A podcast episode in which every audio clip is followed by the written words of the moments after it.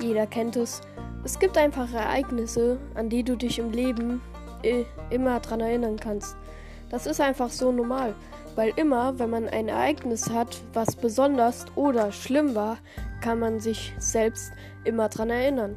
Und so ist es auch bei mir in meinem Podcast.